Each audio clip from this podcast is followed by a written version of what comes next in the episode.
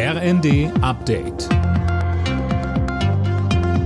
Stündlich neu. Auf den Punkt informiert. Ich bin André Glatzel. Die CDU von Ministerpräsident Wüst hat in NRW einen unerwartet deutlichen Wahlsieg eingefahren, muss sich aber einen neuen Koalitionspartner suchen.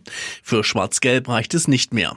Die CDU liegt in den Hochrechnungen bei gut 36 Prozent und lässt damit die SPD mit 27 Prozent deutlich hinter sich. Beide bohlen nun um die Gunst der Grünen, der neuen drittstärksten Kraft.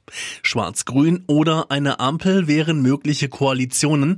Grünen-Chefin Ricarda Lang. Mit wem wir in Zukunft regieren würden, das hängt einzig und allein davon ab, wer überzeugt ist, den Weg mit uns gemeinsam in eine klimaneutrale und digitale Zukunft zu gehen, die soziale Gerechtigkeit voranzubringen und den Zusammenhalt in Nordrhein-Westfalen zu stärken.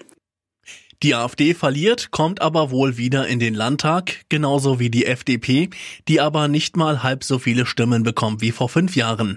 FDP-Chef Lindner. Wir haben eine man muss es so sagen, desaströse Niederlage heute Abend zu verzeichnen. Finnland und Schweden haben die nächsten Schritte in Richtung NATO gemacht. In Schweden haben sich die regierenden Sozialdemokraten für den Beitritt ausgesprochen. Vorher hatte schon Finnland offiziell seine Bewerbung beschlossen.